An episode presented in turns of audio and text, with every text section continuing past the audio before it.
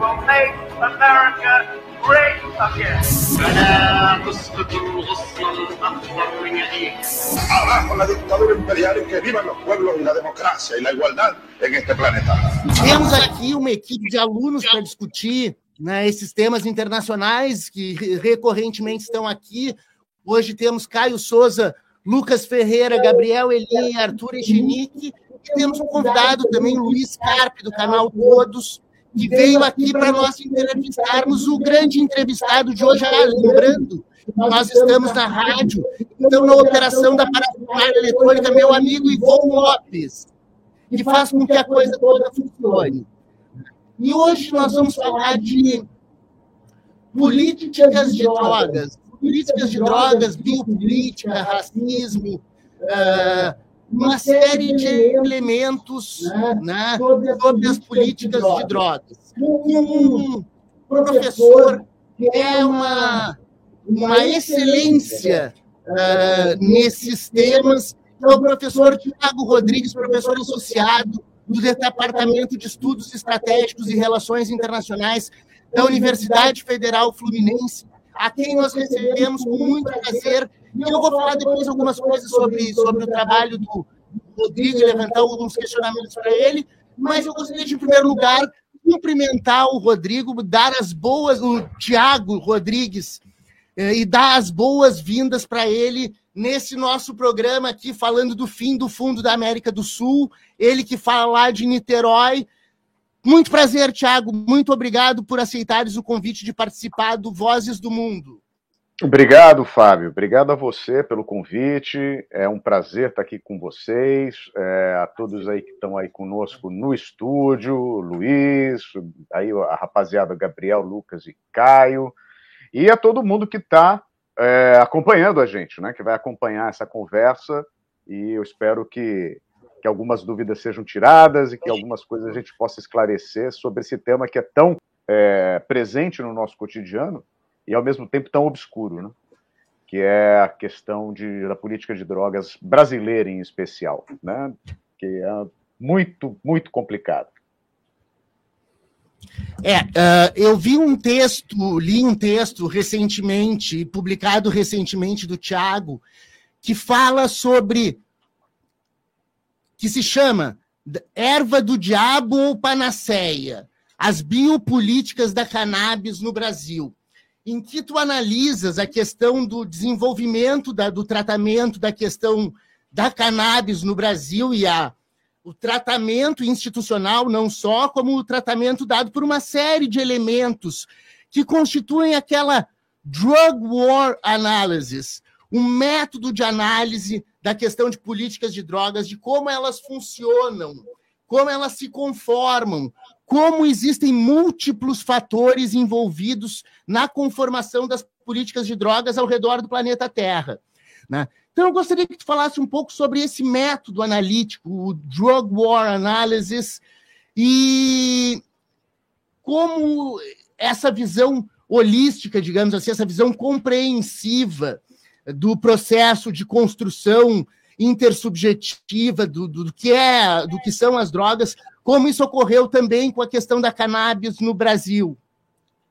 Tá, é legal. Esse, esse texto saiu é, recentemente mesmo na revista Cadernos de Campo, que é uma revista da USP, né, do, do, dos estudantes de é, antropologia, vinculado ao departamento de antropologia, e que tive aí a felicidade de, de produzir junto com um colega e, e, amigo que trabalha questões sobre cannabis com muito, com muito afinco, que é o Paulo Pereira, da PUC São Paulo. É, e a gente o que faz nesse texto é, aplicar esse modelo é, que você menciona, Fábio, o Drug War Analysis, que é um modelo teórico, analítico, que eu tenho desenvolvido há muitos anos e que tem recebido, felizmente, a colaboração de alguns parceiros e parceiras, né, que têm trabalhado comigo é, na, nessa elaboração de um, de um método para analisar como se formam e como se transformam as políticas sobre drogas é, nas Américas. Né? É, então, a gente tem esse foco. Né? Então, a ideia básica é que faltava é, uma, um instrumento teórico para poder compreender processos que são muito complexos é, e que a gente recebe informação diária dele a, a partir de ou notícias sobre reformas legais ou sobre a violência, e geralmente é sobre a violência relacionada ao comércio ilegal de drogas, né? mas que faltam elementos para a gente entender por que, que, afinal de contas, essa realidade tão chocante, tão trágica, existe. Né? Para muita gente parece que é natural que, é, que as drogas, que algumas dessas drogas sejam proibidas. Né? Dá a impressão que é, Deus criou o mundo, Adão e Eva, e a proibição das drogas. E a gente, quando vai estudar é, minimamente a história desse processo, a gente encontra é, uma, uma linha do tempo que começa 100 anos atrás, ou 110 anos atrás, 120 anos atrás, no máximo. Né? Quando drogas que hoje são proibidas e que mobilizam um mercado ilegal imenso, como é o caso da cocaína, eram produzidas por grandes indústrias né, e vendidas em farmácias no mundo inteiro, e não eram comercializadas por criminosos e também não mobilizavam forças armadas para combatê-las, nem nada disso. Então, como é que, num, numa margem de tempo né, tão pequena, é, de 100 anos, a situação se alterou de forma tão dramática? Né? Então, essa pergunta é uma pergunta que me mobiliza desde que eu comecei a lidar com essa, com essa questão, que faz mais de, de 25 anos, né? porque acho que é interessante também contar para o pessoal que se hoje eu estou aqui na, na Federal Fluminense, eu já estou aqui na, na UF há quase 13 anos, né? É, eu comecei a pesquisar a temática do narcotráfico e política de drogas quando eu ainda estava na graduação. É, começou com um projeto de iniciação científica né, na graduação em Relações Internacionais, e depois isso virou um projeto de mestrado, e aí a coisa foi se desenrolando ao longo da minha trajetória para produzir uma, uma, uma reflexão que é muito já de décadas, né? Então, é, a experiência desse processo e dialogar com colegas que também estão nessa trajetória. 20 anos atrás éramos muito poucos, né? Hoje em dia, felizmente, já há muito mais gente. Algumas eu tive a satisfação de ajudar a formar, né? e hoje em dia são pesquisadores e pesquisadoras é, atuantes no Brasil e fora do Brasil né, é, nessa temática de política de drogas. Então, esse modelo que agora está chamando aí de Drug War Analysis, né, é um modelo é, composto, né, basicamente pela minha iniciativa, mas com colaboração de outras mãos também. Né? E, e, diante do fato de que é, havia muita literatura descritiva, contando história de como é que proibiu, de como é que não proibiu, etc. É, muito relato jornalístico, ah, o cartel de não sei quem funciona assim, o cartel de não sei o que lá funciona assado. Né? Muito texto de denúncia sobre as violências relacionadas ao combate ao narcotráfico, mas faltava uma perspectiva de análise que desse sentido a esses processos, né? porque eles não são aleatórios, eles não são aleatórios. Então, o, o, a proposta que está aí nesse artigo que você menciona, no qual Paulo e eu analisamos como caso é, a, o tratamento dado à maconha ou à cannabis no Brasil, desde o início do século XX até agora, esse período de 100 anos, que vai, como diz o título, né, a gente sugere, né, de erva do diabo a panaceia, né, porque de uma, de uma erva que era é, responsabilizada por tudo de mal que pudesse acontecer a uma pessoa 100 anos atrás, agora a cannabis entra num campo em que parte, pelo menos, dos usos atribuídos aos, aos, às moléculas da cannabis ganha uma, uma aparência de remédio para uma série de males, enfim, é, mudando o status né, dela, é, inclusive jurídico. Né? Perfeito, muito interessante é, esse, esse marco teórico analisa as questões e traz elementos importantes, tu acrescentas dentro dele uma perspectiva da biopolítica, esse conceito Foucaultiano, né? Eu gostaria de que, que tu explicasse um pouco da biopolítica e um pouco dessa questão também sobre, especificamente sobre a cannabis, né? Aí tu falasse a maconha, uh, até a nomenclatura uh, dada à substância também se altera ao longo do tempo em função dessas interações, né? Então, onde é que entra a biopolítica nessa história toda?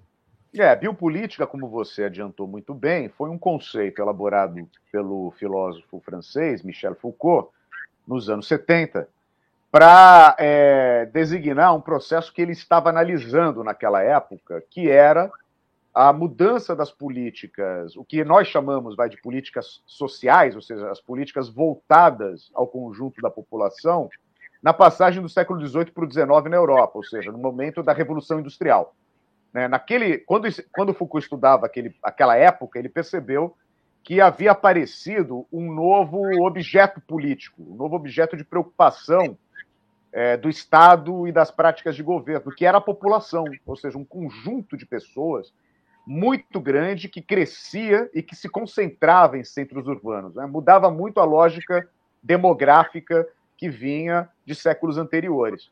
E essa, esse acúmulo de pessoas nas grandes cidades que se industrializavam era contraditório, era paradoxal, porque ao mesmo tempo era necessário, porque a Revolução Industrial precisava desses braços para trabalhar, mas ao mesmo tempo esses braços eram perigosos, porque uma quantidade cada vez maior de pessoas vivendo em condições de trabalho extremamente exploradoras né, é, gerava um campo fértil para a proliferação de todos os tipos de discursos revolucionários. Então, era, era ao mesmo tempo necessário e perigoso. Como lidar com, esse, com essa situação tensa? Então, a, a, a ideia que Foucault lança é que governos, estados e governos da Europa Ocidental inventaram é, modalidades novas de acessar essa população.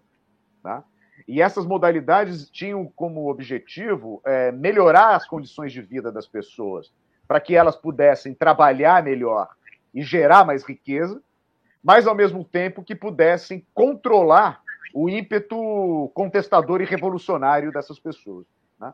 E a esse conjunto de políticas sobre a vida geral da população, Foucault chamou de biopolítica. Por isso, bio, né, de bios, que é vida em grego. Então, são um conjunto de práticas políticas para governar a vida dessas, dessa maioria dessa população é, europeia. Depois, né, essa, essa, essa com expansão do capitalismo é, e principalmente do capitalismo industrial para outras partes do mundo, inclusive as, as Américas, políticas parecidas, versões locais da biopolítica começaram a se desenvolver né, em países como o Brasil, Argentina, os Estados Unidos, obviamente, México, Uruguai.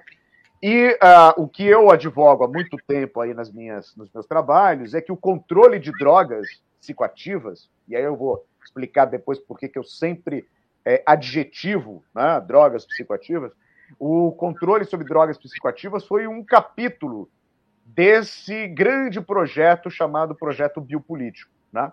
É, que tem várias etapas, como, por exemplo, o saneamento básico, a, a, a reurbanização das cidades, é, os programas de vacinação maciços e o controle sobre drogas, porque o controle sobre práticas das pessoas com relação aos próprios corpos. Né?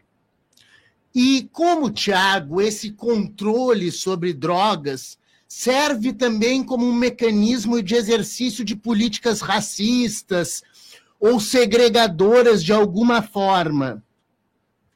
É, isso é muito importante, porque é, existem objetivos políticos de controle e segregação esses objetivos eles não estão colocados pela política de drogas.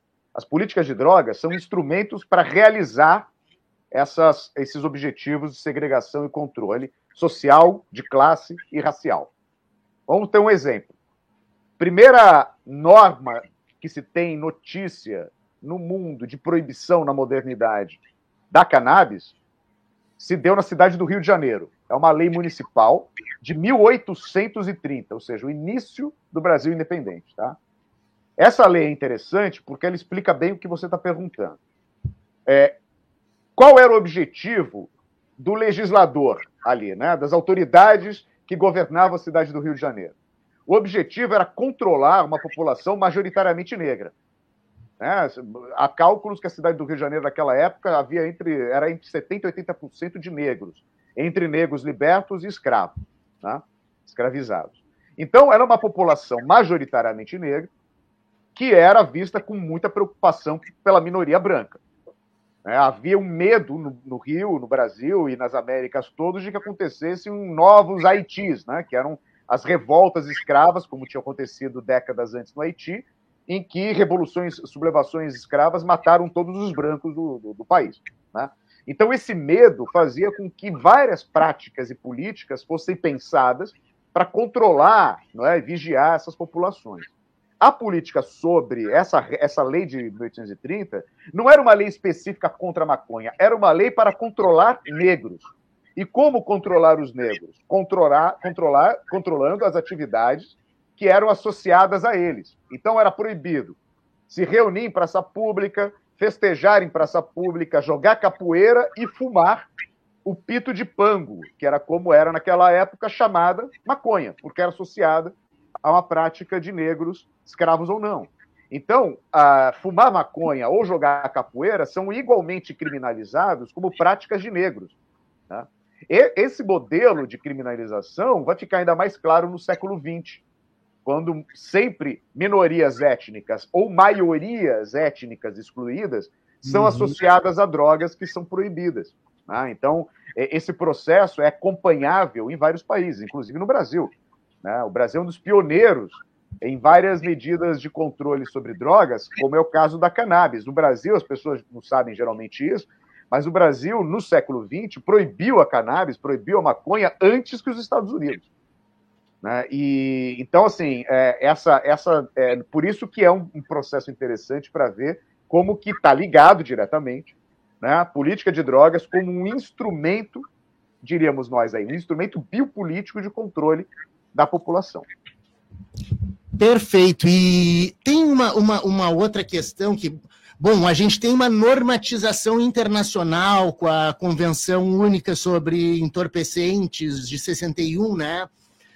Que te, mostra um movimento de, no sentido de, de uma criminalização de determinadas substâncias no plano internacional. E aí eu pego o discurso do Gustavo Petro, novo presidente da Colômbia, na Assembleia Geral da ONU esse ano, no qual ele falava que a criminalização de determinadas substâncias, como a coca, era uma criminalização de determinados países, era a criminalização de determinadas regiões. Como é que tu vês essa questão do sistema internacional afetando as políticas de drogas e, principalmente, se a gente pega o exemplo dos Estados Unidos e sua política antidrogas no complexo andino ali, a gente vê uma circunstância em que há interferências internacionais em cima dessa criminalização uh, de substâncias, né? Como é que tu vês essa, essa, esse posicionamento do Gustavo Petro?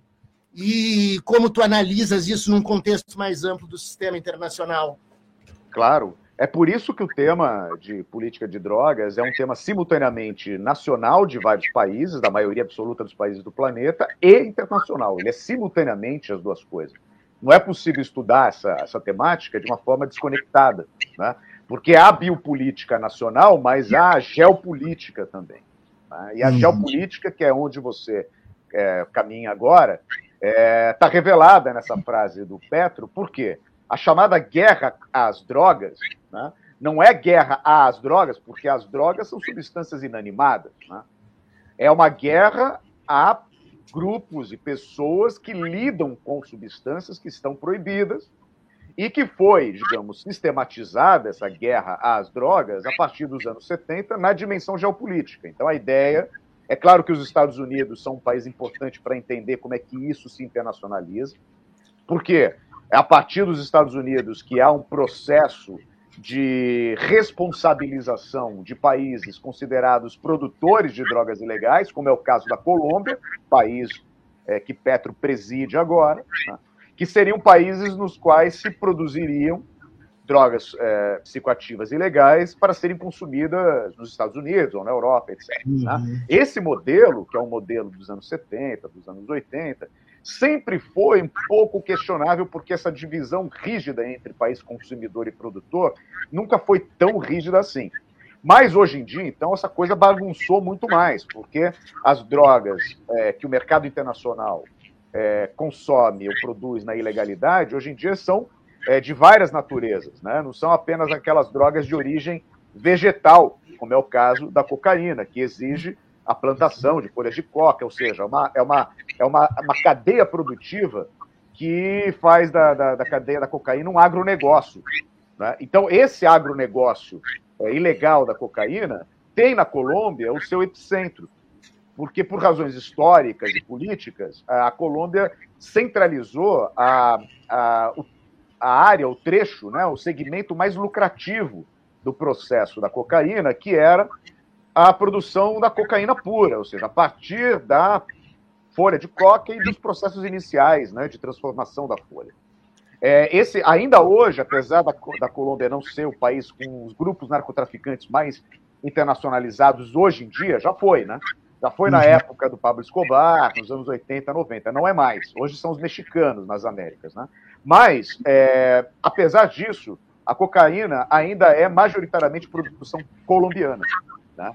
Então a Colômbia ainda ocupa esse lugar. Então, quando o Petro diz, olha, existe uma dimensão geopolítica é, é responsabilizar apenas os países onde se produz, como é o caso da Colômbia, pelo processo inteiro, é eximir-se de culpa do lado dos países onde se consome e concentrar a culpa nos países produtores, fazendo o quê? Fazendo com que os países produtores assumam uma responsabilidade e, com isso, um compromisso de combater os grupos narcotraficantes essa economia ilegal, seguindo o modelo de quem paga a conta do apoio internacional. E quem é que apoia majoritariamente? Os Estados Unidos. E hum. esse modelo é basicamente um modelo militarista. Ou seja, o combate aos grupos narcotraficantes e à economia ilegal do narcotráfico nas Américas é patrocinado pelos Estados Unidos desde os anos 70 baseado na lógica de que entre nós, latino-americanos, seriam os militares aqueles quem deveriam combater o narcotráfico. Né? Então, a, a, ajuda militar, ajuda em equipamento, ajuda em doutrina e treinamento é sempre para as Forças Armadas, basicamente, e muito menos para a polícia, para a parte investigativa ou de inteligência.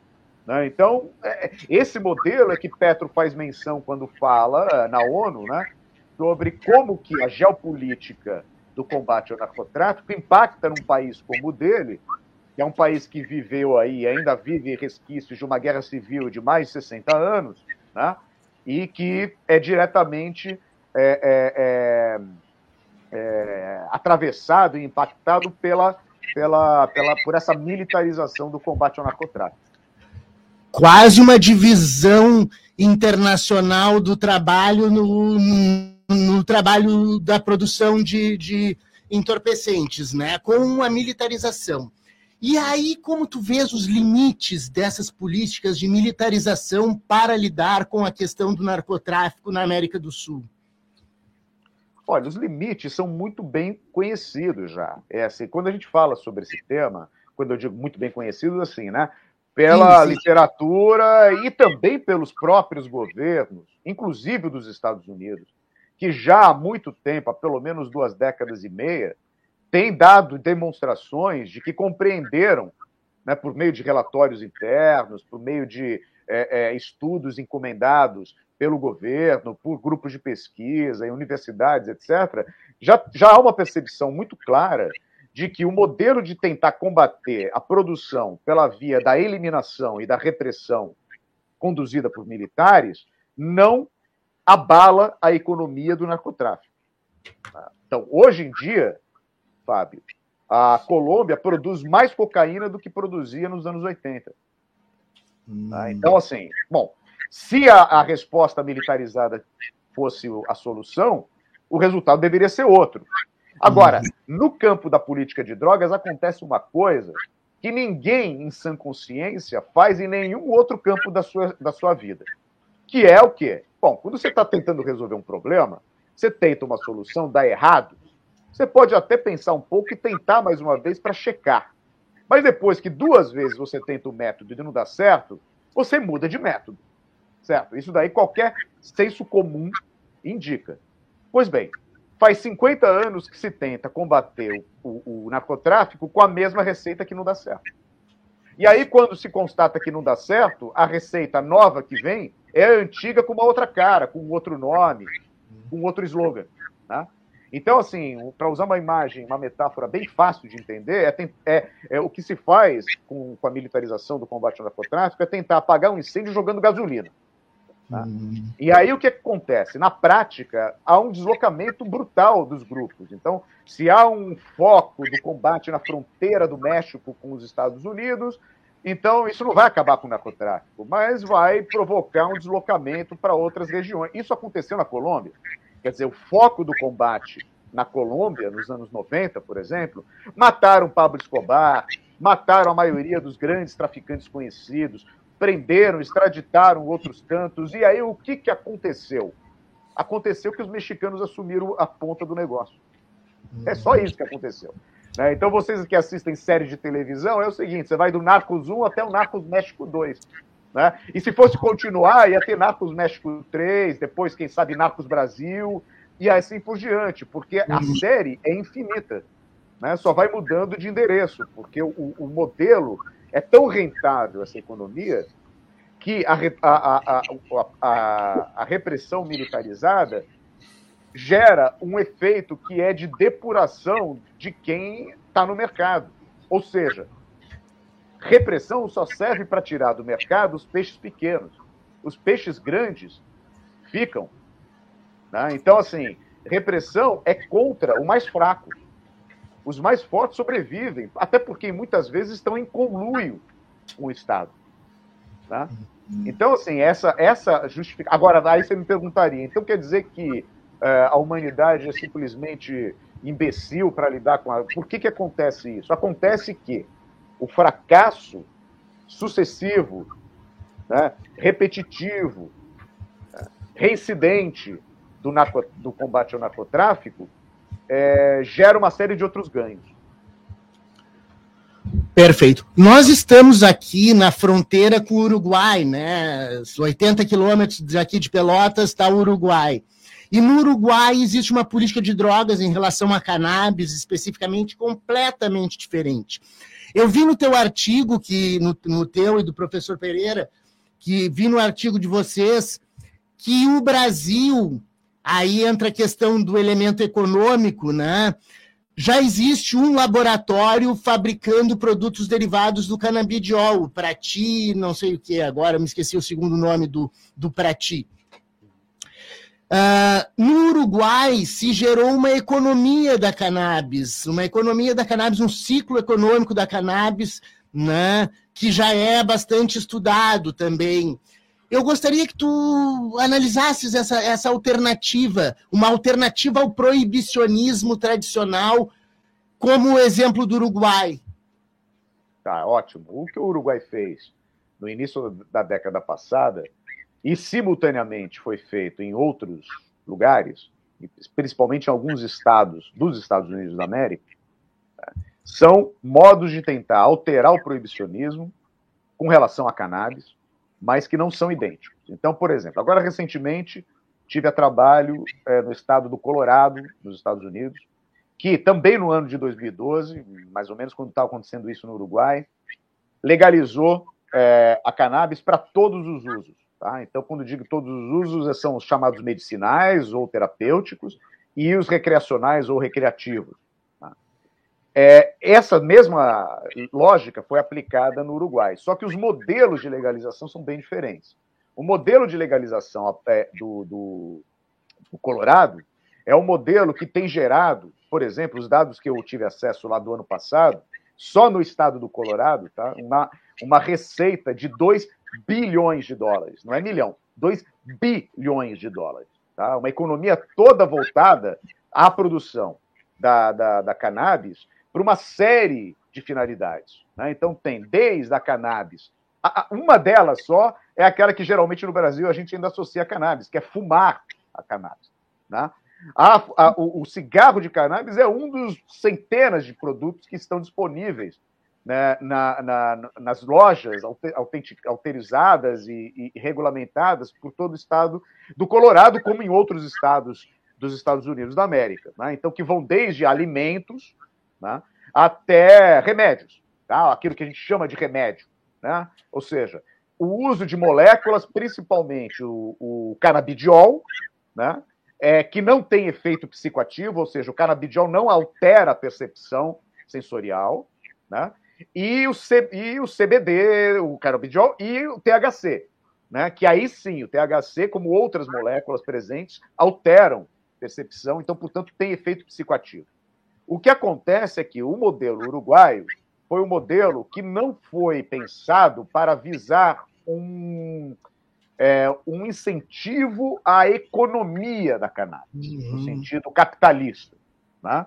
Foi uma constatação de que o, o modelo de proibição não dava conta de eliminar o uso de cannabis, era problemático para, para enfrentar o uso problemático de cannabis, então, o que havia com a proibição era uma total falta de controle, era, era, era o controle totalmente ausente.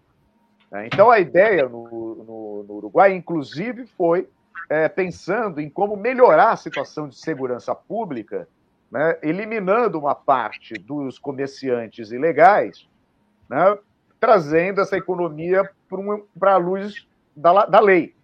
Então, estabelecendo um modelo que é um modelo de supervisão estatal, né, de produtores que são produtores privados. Né, o Estado não produz, mas o Estado controla, ou seja, ele vigia, ele é, fiscaliza, e uma, e uma, uma lógica de venda também em alguma, alguns pontos e postos autorizados que são também vigiados por uma autoridade que está vinculada né, ao aparato de saúde é, do Estado uruguaio, que controla esse sistema. E que gera a necessidade, por exemplo, do, do usuário se cadastrar no sistema nacional para poder ter acesso a cannabis legal, quer seja para qualquer utilidade que ele queira fazer. Lá nos Estados Unidos, né, como a, a inspiração é o capitalismo liberal, é, é, bem, é bem diferente. Né? O caso lá de, do Colorado é um caso no qual as pessoas não precisam ter uma carteirinha prévia para poder consumir cannabis, né? Então, brincando aqui, não precisa ser maconheiro de carteirinha, você pode, é, sendo, sendo maior de 21 anos, do mesmo jeito que você pode comprar álcool ou tabaco, você pode comprar é, cannabis ou derivados de cannabis, né? E o, na loja, a pessoa, do mesmo jeito que num bar, vai pedir a sua, a sua identidade. Né? Então, assim, essa. E aí, esse, esse processo é um processo de um mercado muito mais livre né, e, e de competição grande.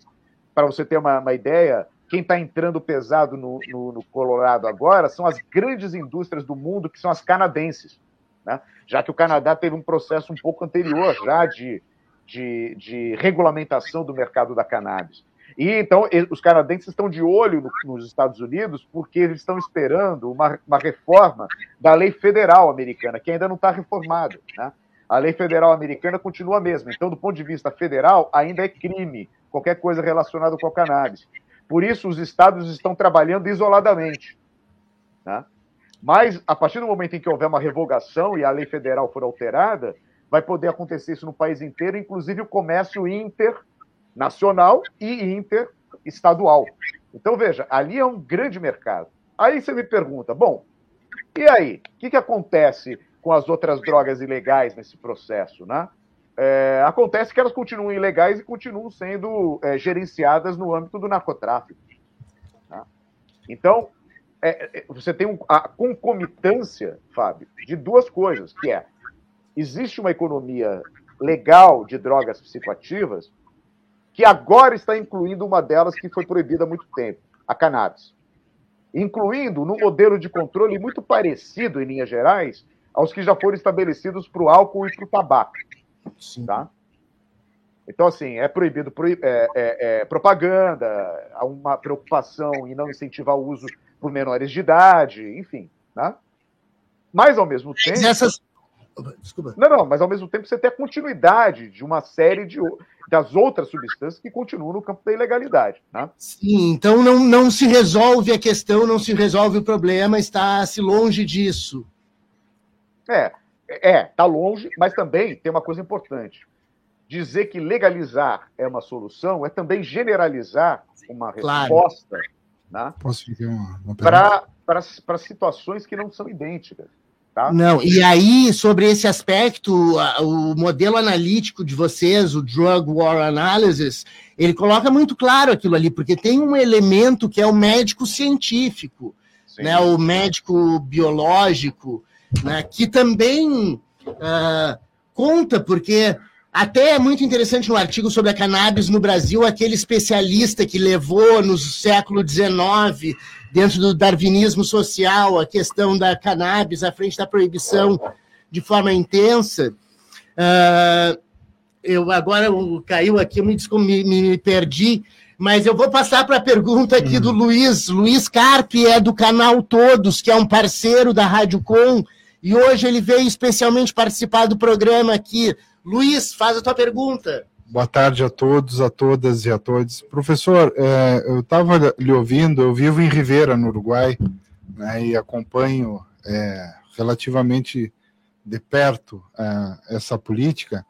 É, me ocorreu a seguinte questão: é, quando o professor fala é, de, de estar tá enxugando gelo, né, a política de combate ao narcotráfico há 50 anos, é, não tem um viés econômico nisso aí, porque se tem, é, uma, tem toda uma indústria de combate ao narcotráfico, né? tem toda a indústria da guerra que se financia também nesse combate, inclusive fornecendo é, armas para o narcotráfico. Né? Então tem um componente na economia dos países que, por um lado, combate, mas por outro também é, viabiliza essa indústria né, tão, tão necessária à economia norte-americana, por exemplo. Não sei se, se, se tu concorda com isso. E eu faço um paralelo com a política é, de combate ao tráfico, por exemplo, no Rio de Janeiro, né, da, da, das polícias militares, que também tem essa relação econômica de, de consumo de arma, as relações que a gente sabe com as, fa com as fabricantes, né, que tanto servem para uh, o, o, vamos dizer assim, o bandido e o mocinho, né? da história, que é vendida ao conjunto da população. É, é isso que eu gostaria que o senhor falasse um pouco disso. Claro, Luiz, obrigado por ter vindo, especialmente para o pro, pro programa, e muito boa a sua pergunta, que já traz a resposta, né? Quer dizer, existe sim uma dimensão do, do, fundamental, que é a dimensão econômica, que é uma das que a gente coloca no nosso modelo analítico, né? Por quê? Existe uma, uma, uma perspectiva que é a indústria né, que, que, é, que gera uh, a, a, proibição é imensa. Tá? É uma indústria que tem muitos aspectos. Só para falar do campo é, repressivo, que é esse que você mencionou, tá? é, o mercado de armas, por exemplo. Mercado de armas, né, geralmente as pessoas falam, ah, os dois maiores mercados ilegais do mundo são os de drogas e os de armas, tal, sei o quê. Ok. Só que tem diferenças muito importantes. Tá? Por exemplo, a maioria absoluta, não todas, mas a maioria absoluta das drogas que são comercializadas ilegalmente, elas são ilegais desde a sua origem. Tá? Elas são produzidas já ilegalmente. Tá? Hoje em dia é assim. Tá? É, não existe heroína, heroína produzida legalmente e depois vendida ilegalmente. Agora, armas de fogo são produzidas legalmente. Arma de fogo de fundo de quintal existe? Existe, mas é um traço estatístico diante da imensidão que é a indústria bélica mundial. Né? Então, o fuzil, a submetralhadora, a pistola, o revólver, a escopeta que um policial usa, um soldado de força militar usa e um traficante usa, são feitos pelas mesmas empresas. E essas empresas são algumas espalhadas no mundo, o Brasil tem uma indústria bélica importante, mas a maioria é do quê? Dos Estados Unidos, Canadá, Israel, Alemanha, Suíça, França e Reino Unido. E também um pouco dos países nórdicos, Suécia, etc. Né? Então vejam só, desse, esses países, é, eles não têm interesse nenhum de que, as, de que haja uma diminuição brutal né, na compra de armamentos. Tá? Só que a indústria, essa indústria da repressão, não é só arma, vai desde o cadastro da bota do soldado até o satélite, né? É, é, uhum. é, o, é, um grande, como diz a Angela Davis, é um grande complexo né? industrial, militar, político, carcerário. Né? E a gente uhum. fala da, das prisões também. Prisão é uma outra grande indústria. E a uhum. prisão não é só o cara que é o empreiteiro que constrói a prisão, é o cara que vende a câmera, é o cara que vende a quentinha para o preso. Então você imagina, há toda uma indústria de bilhões e bilhões de dólares anuais, né, que não tem o mínimo interesse de perder o quê? A clientela. A clientela é a clientela gerada pela criminalidade. Então, a criminalidade tem uma função econômica muito importante. Tá? Sem falar dos elementos que são muito lembrados, que muito mais do que esses que eu falei agora, mas que são os elementos da lavagem de dinheiro, né? os elementos da, da, do trânsito global de capitais especulativos. Né? Então, assim, onde é que se, como é que se lava dinheiro? Né? Se lava dinheiro com empresas legais ou empresas de fachada. Né? É, os bancos, né? o, o, o, o, narcotraficante não é igual o Pablo Escobar. As pessoas têm uma ideia que ah, não, o cara escondia dinheiro na mala e enterrava no chão. Isso é bobagem. Né? Os, os, os, bilhões de dólares que, que, circulam, alguns dizem que chega até um trilhão de dólares, é, circulam pelo sistema financeiro o mesmo sistema financeiro que circula o dinheiro legal, né? Então, assim, é, os paraísos fiscais, Suíça, Panamá, Ilhas Caimã, Bahamas, etc., eles servem né, a uma economia que não quer ser barrada, né? não quer ser barrada. Ela precisa continuar fluindo. Então, é, é interessante notar isso. E do ponto de vista político, né, o que existe é uma, o fracasso reiterado e sempre reafirmado, tem uma utilidade de controle social, que é isso a gente volta à pergunta do Fábio no começo. Né? Por quê? Ah, ora, basta ver o, o nosso Rio de Janeiro aqui, que Fábio lembrou também. Mas não só, hein? Quer dizer, o Brasil como um todo, inclusive cada vez mais o Rio Grande do Sul. Quer dizer, a, a, as ações né, é, são contra quem? Agora se estão discutindo esses últimos dias que as ações policiais no Rio de Janeiro resultam em muitas mortes e, em, pouca, em pouca, pouco efeito sobre o tráfico de drogas. Pô, parabéns! É, é, isso é óbvio há décadas. Né? Só que a gente tem uma tolerância aqui né? é, incrível. Nessa, só para fechar a resposta. Nessa, nessa, nessa viagem aos Estados Unidos, a gente viu como, por exemplo, na cidade de Ferguson, né, que é lá no, no, no Colorado. Vocês vão se lembrar disso. Onde em 2014 o, a polícia assassinou um rapaz chamado Michael Brown e que deu uma sublevação na cidade que se espalhou pelo país e que começou esse movimento aqui, Black Lives Matter, né? Isso foi um rapaz morto, um rapaz negro morto pela polícia.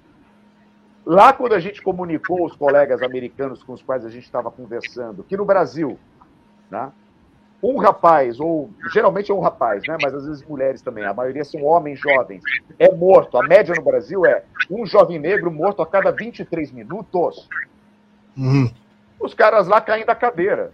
Porque lá um rapaz morto a cada 24 horas já é um escândalo. Aqui a gente parece que tem uma tolerância incrível ao que não deveria ser tolerado, que é, ah, teve uma operação ontem lá na, no Jacarezinho, morreram oito a, sequ... a, notícia seguinte é o resultado do Campeonato Carioca.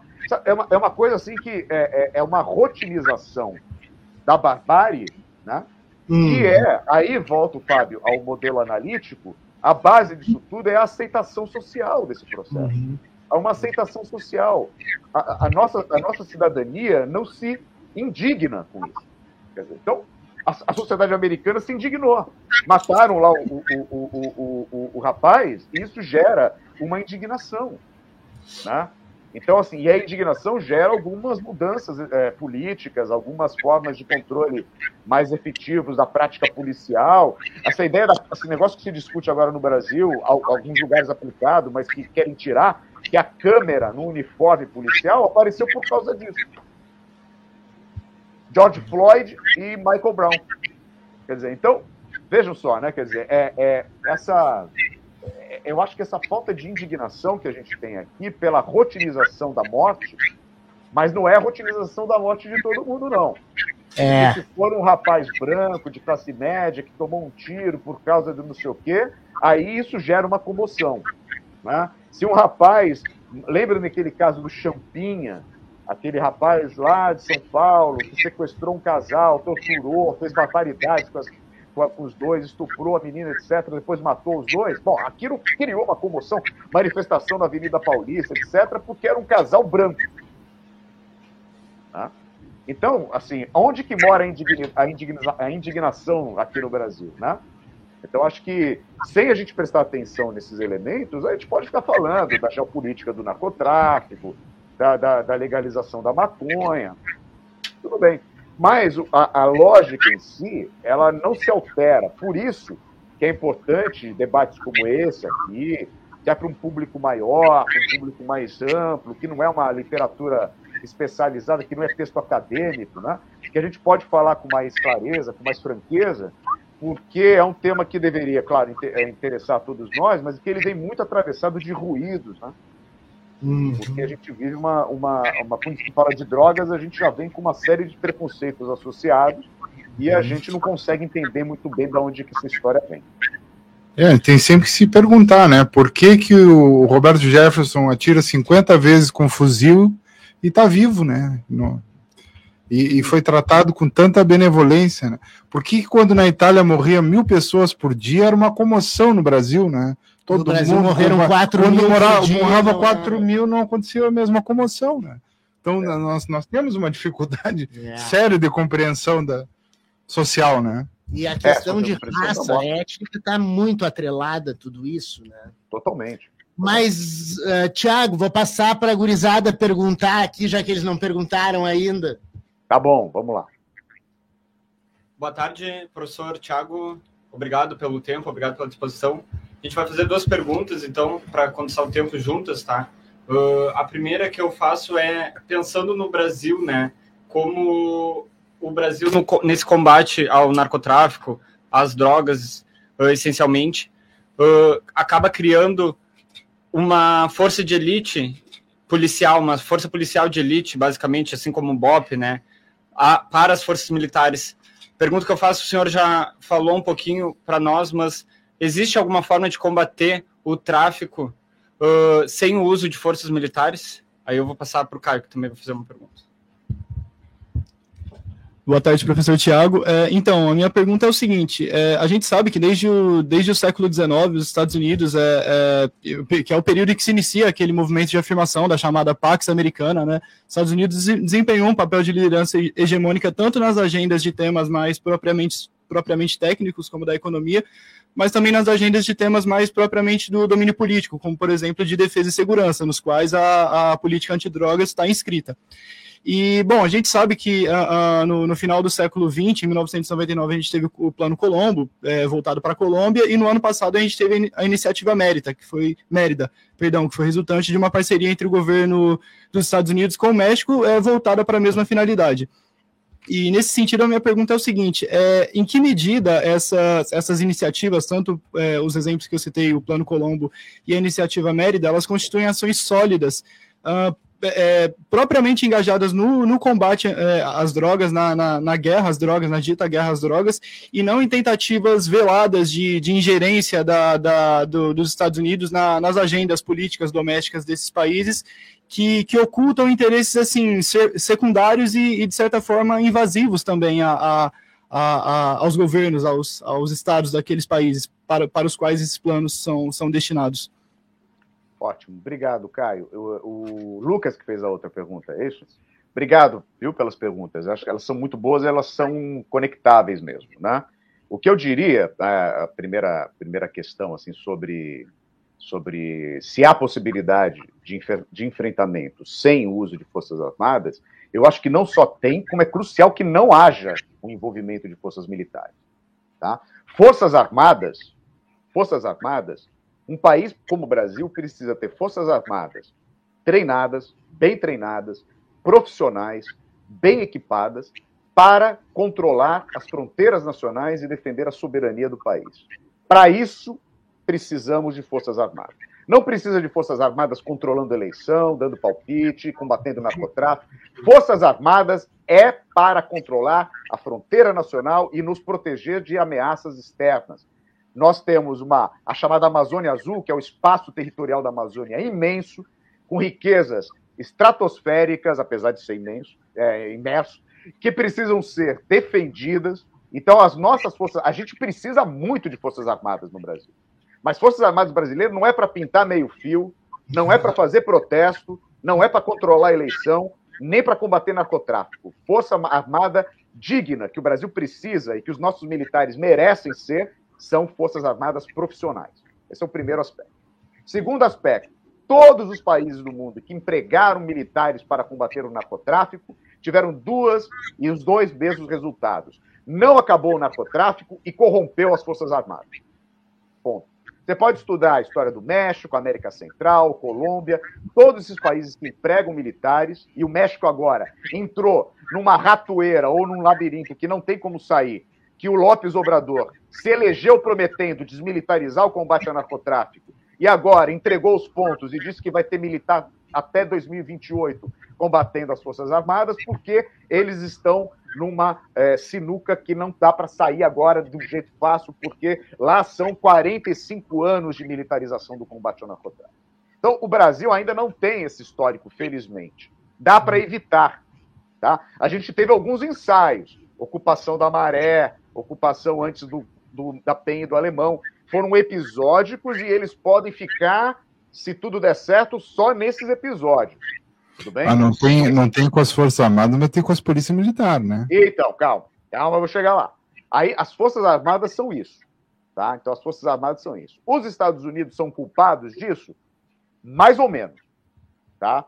Mais ou menos. Os Estados Unidos incentivam, patrocinam, dão apoio, mas é bom lembrar, não foram os Estados Unidos que ensinaram os militares latino-americanos a dar golpe de Estado e a se intervir na política doméstica. Os militares latino-americanos já faziam isso muito antes da Pax Americana. Tá? Então, é, não é para colocar toda a culpa nos americanos e, e limpar a barra da, da a nossa barra. A nossa barra está muito suja. Tá? O que acontece é que os Estados Unidos não fazem isso para dentro. Eles proíbem militares em segurança pública no seu país, mas incentivam que os nossos militares virem policiais. Então, esse é um problema. O outro é que o Luiz acabou de lembrar. Mesmo que os nossos militares não entrem, e acho que não tem que militar, a gente tem que ter outro problema, que são as polícias nossas. Né? As polícias já militarizadas, e mesmo as polícias civis. São, você falou de tropas de elite, tem várias polícias civis estaduais que também têm corpos de elite, que são militarizados. Ah, aqui, então, assim, aqui, no, aqui no Rio de Janeiro tem o CORE, por exemplo. Você vai ver o CORE, a simbologia é parecida, é caveira, fuzil, rosto, rosto coberto, capacete preto. Você entende? É, é, é parecida, até esteticamente, né, a ideia de que tem que ser militarizado. Então, esse é um modelo de segurança pública. E qual que é o problema? Que o nosso modelo de segurança pública é militarizado. E qual que é o problema quando se militariza? Segurança pública, qual que deveria ser a, a lógica da segurança pública? Manter a ordem e a paz social. Esse é o objetivo de segurança pública. Objetivos militares são diferentes. O objetivo militar é derrotar o inimigo. Esse é o objetivo militar. Ah, o objetivo militar não é dialogar com um conflito. O objetivo militar é realizar um conflito visando a vitória. Quando você transforma a segurança pública em modelo militar, o policial vira um soldado tal qual o soldado militar numa guerra. E aí, aquela pessoa que está do outro lado, que, de, que é um cidadão do mesmo país, é um co-cidadão, vira como se fosse um estrangeiro armado inimigo que eu devo eliminar. E a, onde ele vive, o território estrangeiro inimigo que eu devo ocupar. Bom, essa lógica da guerra, que deveria ser extinta no sistema internacional, ela não só não é, como ela se volta para dentro dos países. É o caso não só do Brasil, como inclusive de países como os Estados Unidos, né? E como a Europa, que cada vez mais estão fazendo das suas políticas de segurança pública políticas militarizadas. Já foi o tempo em que a gente em que havia aquele policial londrino que andava só com cacetete, né? Lembra aquelas coisas? Já era isso. Né? O policial... Já era, desde que mataram o Jean Charles lá, aquela vez já. É, cara, o, já, o Jean, já ficou claro, o Jean Charles foi morto por, né? dentro de uma. Já é aquela lógica de guerra contra o terrorismo, contra os imigrantes, assim, quer dizer. Uhum. Então, eu acho o seguinte, para resumir, é uma, é uma pergunta muito difícil, mas só para. deixar bem claro o que é a função dos militares é fundamental. Depois, com as polícias, eu acho que é o seguinte: é claro que tem toda uma discussão sobre o, o, o papel das polícias, a reforma das polícias, mas para é, é, enfrentar questões como o crime organizado no Rio, no Rio de Janeiro e no Brasil, é, existe um elemento que precisa ser lembrado e que aqui, como a gente não tem tempo, não dá para desenvolver, mas eu vou mencionar, que eu acho que é importante, que é o nosso sistema jurídico penitenciário. O sistema jurídico penitenciário brasileiro serve para uma coisa: ser o complementar do extermínio é, a céu aberto. Né? Então, na rua você mata e oprime, e quem não morre na rua vai preso. No, o nosso crime organizado, salvo algumas pequenas exceções, mas o, o crime organizado brasileiro é um crime organizado de origem prisional. Tá? Uhum. O nosso crime organizado é de origem prisional, é diferente do crime organizado mexicano, por exemplo. O nosso crime, o nosso crime organizado tem a sua base, o seu manancial, a sua fonte de energia no sistema penitenciário. Por quê? Porque o Brasil prende em massa e prende principalmente quem é peixe pequeno. Não sei se vocês sabem, mas, por exemplo, aqui no, no, no Rio de Janeiro, as penitenciárias e às vezes até as cadeias que servem ilegalmente para detenção mais prolongada são divididas por facção para evitar brigas. Então, esse, essa penitenciária é do terceiro comando puro. Essa penitenciária é do, do comando vermelho. Sim. Você entende? Então, quer dizer, você faz dela um, um, um lugar em que a quartel. criminalidade é um quartel no qual ele se cria e se recria, se procria e ganha expressão. Então, a primeira coisa era fazer uma, uma mudança drástica na política de aprisionamento no Brasil. Tá? A maioria dessas pessoas está presa por crimes de baixa periculosidade. Quando a gente fala de crimes sobre drogas, então, a maioria está presa por tráfico de pequenas porções. Sim. Tá? Então, assim, diminuir a população carcerária, diferentemente do que as pessoas pensam, diminuir a população carcerária significa enfraquecer o crime organizado. Claro. As pessoas acham que quem fala isso é o professor Tiago defende bandido. Não, não prender significa não fortalecer. O crime organizado se alimenta de preso. A gente precisa tirar a política de, de encarceramento em massa. Um jovem que é preso porque foi pego com 5 gramas de maconha e é preso como traficante, se ele não era traficante, ao entrar numa penitenciária, ele vai virar traficante. Tudo bem? Então, acho que isso é importante para a gente tentar entender como ligar. Por isso que legalização em si não é uma resposta, não é a Sim. panaceia. Tem que pensar em, em, questões que são próprias da gente para poder. O Brasil está muito longe de qualquer discussão sobre legalização. Né? Muito longe. Se a gente ficar falando sobre legalização apenas, a gente não vai sair do lugar. Perfeito. Excelente entrevista, foi um momento extraordinário, Tiago. Te agradeço imensamente, o Vozes do Mundo agradece imensamente. O Luiz vai te fazer um convite para participar de um outro programa que o Vozes do Mundo ele vai, pelo, vai ao ar pela Rádio Com aqui de Pelotas e pelo canal Todos, né, que funciona na internet, mas o pivô central dele é Rivera, Uruguai. E aí o Luiz vai te convidar, vou passar o teu contato para ele. Vou claro, passar aqui só para o final, aqui para as despedidas. Muita gente elogiou aqui no, no, no chat, Bruna Tolfo, Maísa Candaten, né, Alana Facchini, Maria Cândida Rodrigues, Ana Gervini Ávila, Ama Doce, Sidney Meleiro Rodrigues, Cássio Luiz. Todo mundo elogiando aqui o, o programa, que realmente foi extraordinário. Vamos passar para a última rodada. O Ivão já está me matando aqui, porque nós estouramos a hora do programa, não chamamos intervalo. Vamos lá, estava muito boa a entrevista. Vai lá, Cássio. Caio. Muito obrigado, professor, pelo tempo. Muito obrigado, ouvintes, colegas de mesa e um bom, uma boa semana a todos. Até mais. Eu obrigado, posso obrigado, professor também? Obrigado, obrigado Caio. Obrigado, Lucas. Obrigado, então, a todos que nos acompanharam. Eu acabei não fazendo pergunta, mas meio que o professor Tiago né, já, res, já respondeu no meio da fala dele, então acabei não, não, perguntando. Muito obrigado, então, a todos. Obrigado ao, ao Luiz, canal todos. Obrigado, professor Tiago, pelo excelente programa. Fique bem, pessoal. Até o próximo programa. Tchau. Fábio, só, só um, um segundo Eu queria só agradecer mais uma vez por poder participar aqui na Rádio Com é, e do Vozes do Mundo, ao professor Tiago. Depois eu vou é, entrar em contato com um amigo para a gente ter um programa chamado Diálogos às 19 horas. Né, e é um, uma roda de conversa, né, Fábio? É. É onde a gente explora temas de, de interesse da população e acho que, é, com certeza, nós temos que continuar amplificando esse debate. é, e o canal Todos, assim como a Rádio Com, está à disposição. Beleza. Tiago, por favor. Não, é só para dizer o seguinte, eu queria agradecer muito o convite, ficarei muito alegre de participar do seu programa, Luiz, espero voltar aqui em outras oportunidades. Eu tenho dois recados, um, senão meu, o editor me mata, que é o seguinte, ele quis dizer, ele quer que eu fale aqui que dois livros meus que estão aí no mercado, que é o Política e Drogas nas Américas e o Narcotráfico, Uma Guerra na Guerra, estão disponíveis nessas Black Fridays da vida aí. Então, se vocês quiserem, estão com descontos nessas livrarias, etc.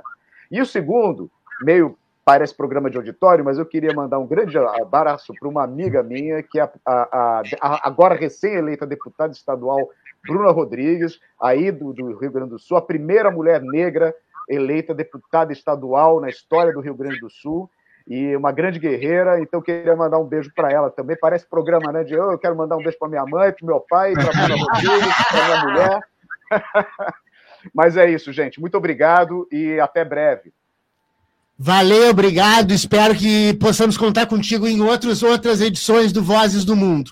E com isso eu vou me despeço do público agradecendo Ivon Lopes pela operação da parafernália ele- eletrônica e mandando a todos paz e bem.